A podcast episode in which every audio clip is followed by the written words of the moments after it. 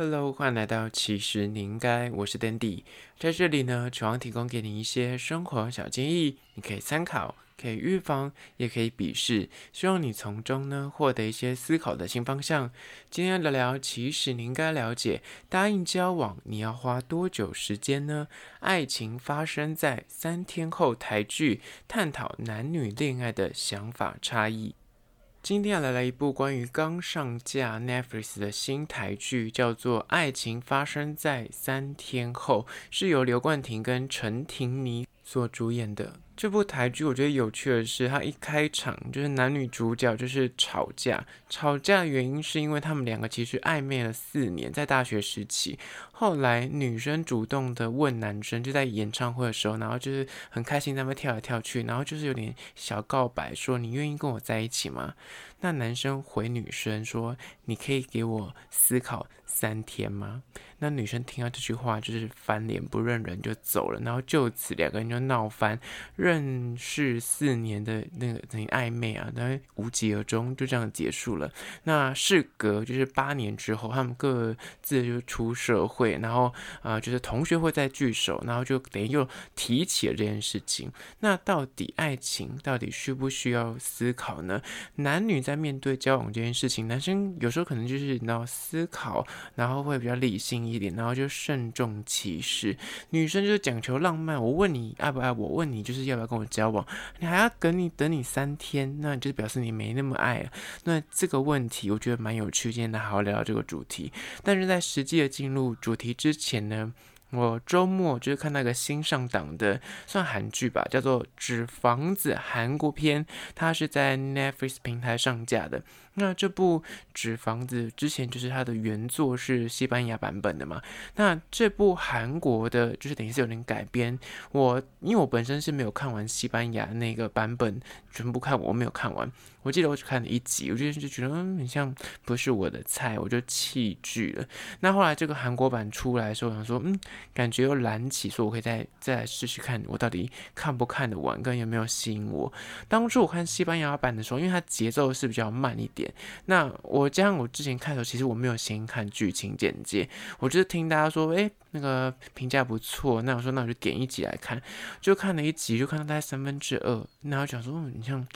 不是很中我的心，我就没有继续看下去，然后我也没有再去理会这部剧，是直到韩国版这个新闻消息出来之后，才又勾起我一点，说，嗯，这么厉害，竟然还要翻拍，那我想说，那我就这一次就再把它看完。这部就是《纸房子》韩国片呢，其实听说啦，因为我没有看原版，原版的剧情跟韩国片的剧情基本上走向是一样的，人物设定也差不多，甚至一些小桥段基本上是一模一样。而《纸房子》这个系列，西班牙其实那时候出了两季，总共有十五集，但是韩国这边是以六集的篇幅把这十五集融合在这六集里面，所以它节奏快很多。比起西班牙来说，那西班牙版本就是它的里面的细节都会琢磨在一些配角啊，或主角的一些感情线，或甚至是他们的一些前导的剧情的简介。但是韩国版因为走六集的篇幅，所以快很多，加上很多庞杂的配角，其实都没有，呃，就是有。琢磨到，所以很多两个版本都看过的呃剧迷都觉得说啊，就是韩国版就太精简啊，就还是比不上原版，因为原版是神作这样子。那因为我本身真的没有看过原版，所以以韩国的这个节奏来说，我会觉得哦很明快，然后很精简，就是我会觉得还行，就是我可以，就至少我把六集很快就看完了。那在配角上面没有太多琢磨，的确我有看到几个，就是他们的那里面的设定啊，说哎这个人出现到现在，我还不知道他的目的是什么。你会有这个感觉？那韩国版比较有特色的地方，应该在于说，它是用那个南北韩统一之后的世界观来做一个阐述。说南北韩两个统一之后，他们在他们中间的地方盖了一个制币厂，然后这个制币厂、制钞厂呢。等于是就是统一了南北两韩之前的那个货币，把它们变成是同一个种类，那等于是演一个他们就是呃歹徒进去这个制钞厂里面，就是挟持里面的呃员工也好，或者是去刚好去校教学的学生，也都把它挟持在里面的一个故事。我基本上不太想爆雷了，但它里面就是有几个就是犯罪者用了不同城市的名字做他们的名称代号。那里面比较有名的应该是那个男主角，男主角就是。之前有演《鱿鱼游戏》，他在这个部里面也是演反派，他他真的蛮厉害的，因为他近期的剧都是演比较反派的角色。可是我遥望我之前第一次对他比较有深刻印象是那个呃《机智牢房生活》，他是演一个很憨厚的老实人，所以他的演技真的是我觉得是让我有惊艳到。他演坏人真的有够坏。那里面的那个东京。这个东京呢，我对他比较印象是之前有跟朴信惠演一部电影叫《生命线索》，我记得就是演一个反正可以穿越时空的，用那打电话就可以知道过去跟未来之类的。我觉得他演技真的是蛮厉害的，而且他的外形就各方面就是完全那妥当当的，就是女一的那个气质，所以我觉得他之后应该是指日可待。那里面还有很多是什么韩国超模也有在里面盖脚，还有。担任就是韩国版的超级名模生死斗的主持，他在里面也是有演一个角色。那我之前有看过超级名模生死斗韩国版，然后看过一季而已。那对他印象深刻，因为他其实不是顶高，可能 maybe 就一百七十五左右的身高，但是他比例超好。他在里面虽然没有什么战斗身材，可是你看他出现的时候很有气势。那其他有些配角啊，就是是混混啊，混混的那个角色也是蛮有人味的。就是我觉得他里面的人物设定，韩国蛮厉害的。在这个就是选角上面，就目前我看来，是觉得他们的选的那个角色都是非常符合那个原始人物的气味，所以我看完之后，我对他评价是蛮高的。但是因为我没有看过原版，我必须老实说，大部分会批评韩国版这个都是因为看过原版，觉得说啊不如原版，原版比较好看。这个是等于是等于二创。大家都有这种概念，或者觉得说它篇幅实在太短了，就是很多细节都没有处理好，就是快快带过。像我觉得里面最让我惊艳的应该是厂长那个角色。就是制超厂里面的那个主管，他里面真的是非常恶的恶人呢，就是从头坏到尾。那我觉得他里面，他之前其实有演过很多韩剧，都一时间我也回想不起来。反正他就是一个超级大坏蛋，就是必须在每一个那个他能他只要出现的地方，就觉得哇，真的是极致的恶。那大家也说这两个厂长，就是原版跟这个韩国版的。都是这两个故事里面最讨人厌的，就是主角之一。我也必须承认，就是看到他们两个出现，就觉得哇，真的很讨人厌。那我个人觉得这部韩国版，如果你没有看过原版的话，你去看韩版的话。应该会蛮喜欢，但是如果你看过原版，那就不一定。但我个人是对他是蛮推崇的啦，就觉得还不错看，再次推荐给你。好了，回到今天的主题，答应交往到底该花多少时间呢？就是爱情发生在三天后这个台剧，我就是归纳了四四点来探讨，说到底我们要怎样来看待到底交往这件事情。第一点就是感性诉求。爱情本来就是一种感觉，如果有迟疑，就是不够爱。就是这个女生，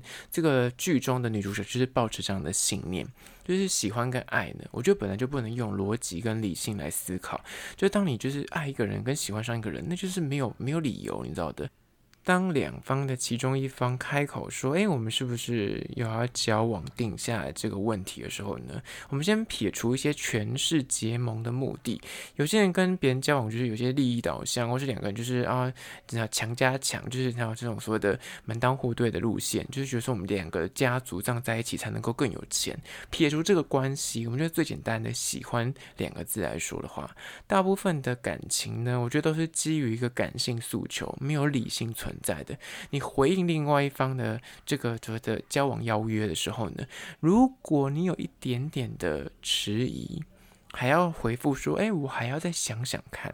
基本上，大多数人呢、听到这句话就说，你还要想想看。我们都认识多久了？这样剧中的这个设定是他们认识暧昧了四年，每天可能接送情啊，每个假日都出去玩啊，这样子一起去图书馆念书，这样子四年。当有其中一方开口问你说，你觉得我们要不要交往？我喜欢你这样子，那他说，再给我想想。三天这样，那女生当然理当就觉得很没有面子，很掉价，就觉得说你就是因为不够喜欢，不然第一时间你应该就立马的 say yes，亦或是直接 say no，怎么可能还有那个什么你要想想看，这就表示可能不是很真心爱。所以我觉得，基于感性诉求来说，爱情就是一种感觉啊。你喜欢跟不喜欢，那个就是一个很明确的，你就是感觉得到的。那如果你有迟疑的话，表示你在这个感觉中，你可能有一点点觉得哪里不对劲，可能是有什么其他顾虑。那对另外一方听到这个答案的时候，他就会难免就会本来很喜欢，因为听到说你有这个迟疑，他也会扬起说那个自我的防御机制就会出来说，哦好哦，你可能没那么喜欢我，那我也要稍微收心了。这是第一点。接着第二点是基于理性，站在男方的角度来说呢，他可能是想要经过很认真的思考跟评断之后，再给他一个比较明确的回复。他们会认为说，未经思考的交往就是不谨慎的喜欢，不谨慎的爱啊，那只是一种冲动。那回归到可能小时候你谈恋爱的时候，年轻人的恋爱就是很直截了当啊，你喜欢我，我喜欢你，那这样我们就可以在一起了。但那随着年纪渐长，成年人的爱情呢，就会开始有点战战兢兢，因为时间压力吧，就是说我现在没有那么多时间可以再跟你耗喽，或是那种所谓的权衡利弊。刚刚说的，你可能会去思考说，诶，对方三观跟我合不合啊？金钱观啊，爱情观啊，世界观啊，或是你知道政治宗教之类跟我合不合啊？或是是门当户对的问题啊，结婚生子的问题啊，买车买房的问题啊，就一系列的现实物质的这些呢条件，你都想去评估一下。那这时候成年人的爱情就变得比较相对现实，但是也相对你可能是因为想跟这个人认真走下去，所以你才会把这个东西给放大，就会想说，我想认真的去评断一下他跟我呃交往，或是我跟他交往，我可以得到什么，那再去做一个比较明确的答案。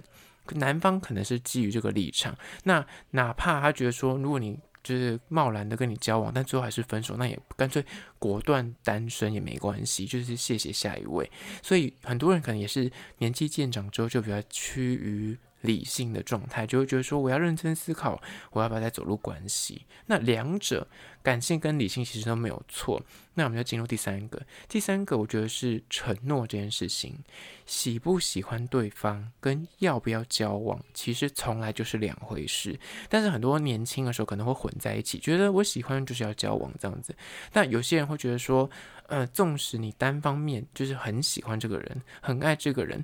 但当你就是有点历练，或是经历过几段感情之后，你就会其实你是你是知道的，就是你哪怕跟他硬在一起，你之后也不会有好结局，不会有好结果。这时候你就会知道说，我知道我很喜欢他，我很爱他，但是他是个渣男渣女的体质，或是我知道说他他跟我不是来认真的，那这样子你就也不会想要给他承诺，你也不会想要给予对等的跟他交往。那又有些人，他可能就是他知道。对方很喜欢自己，但自己其实并没有像对方这么的爱自己，他只是对他有好感而已。但是他非常明了，两个人非常的适合在一起。非常的适合交往，可能他知道对方啊、跟他在一起之后，可能对他有利，或者对方他知道对方可以对他很好，会有利于他未来的生活，或是事业，或是各个方方面面，他都觉得说跟这个人在一起对他的未来是有帮助的，甚至他也有一点喜欢他，但是他知道对方喜欢自己比较多，那最终他有可能两个人在一起会在一起很久，但是你说他喜不喜欢对方，他其实并不如对方这么喜欢自己，所以喜不喜欢跟适不适合交往，真的有。有时候是两回事，有时候呢，你知道这个人你很喜欢，你很爱这个人，但他只适合放在你心里，他不适合跟他在一起，也不需要跟他在一起。所以这是第三点，承诺这件事情，你愿不愿意给这个人承诺？有时候不是取决于你真的是喜不喜欢这个人，而是真的是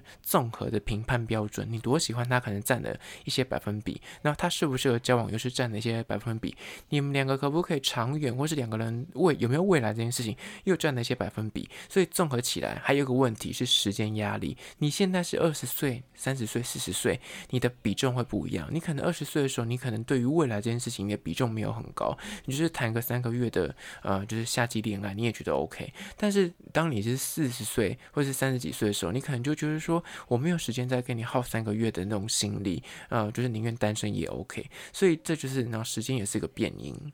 接下来第四点呢，就是时间这件事情。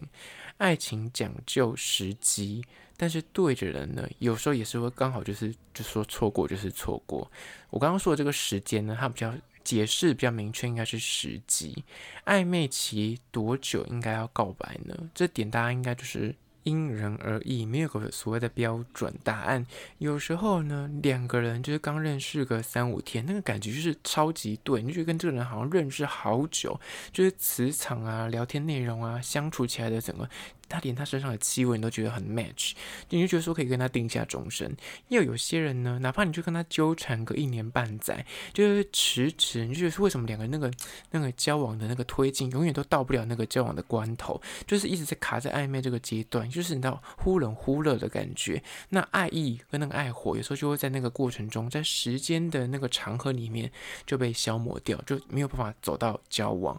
那有时候呢，你知道，哪怕你再爱，时间不对，缘分尽了，哪怕那个人你觉得那个人就是那个对的人，他再对，也会因为时间的因素，你就只能够目送对方离去，然后互为双方各自的遗憾，你知道吗？就成为彼此人生中的一个所谓的白月光这样子。那有时候时间这件事情真的不是你可以拿得准的，你跟这个人到底可以走多久，或者你这个人他昨天出现，就是你才认识两三天，但是你就跟他走一辈子。那这真就是没有人说得准，就是命运二字。那回到今天的主题，就是分了四点，关于说答应交往到底该多久，就是没有个标准答案。但是我觉得这部台剧目前只出了两集，我觉得用的呃刚开头就是有一点尬，可是我觉得我有忍住，然后把两集看，我觉得也蛮有趣的。后面我很期待他们的剧情走向。他在探讨说，就是到底答应交往这件事情是要慎重其事的，就是认真的思考过给出个明确答案呢，还是像刚女方讲的，就是你应该要去。是真的喜欢我问你的当下，你应该就会脱口而出说要，或是哪怕你说不要也没关系，但是你就是跟我说你要思考，你要思考。可是我已经给你四年的时间思考，你现在才来思考这件事情，他就觉得你很没有礼貌，而且非常的不尊重人。那听完这一集的你，不知道你是怎么想的呢？也欢迎你可以跟我讨论。那不管你现在此刻收听的是哪个平台，快去按赞订阅。如果你是厂商的话呢，在资讯栏我有信箱，或是你可以加我 IG 私讯跟我联系。最后关于说，如果是用 Spotify 或者用 Apple Podcast 收听的朋友呢，快去按一下五星的评价，写下你的意见、你的看法、你的疑难杂症，我都去看哦。好啦，就今天的，其实你应该下次见喽。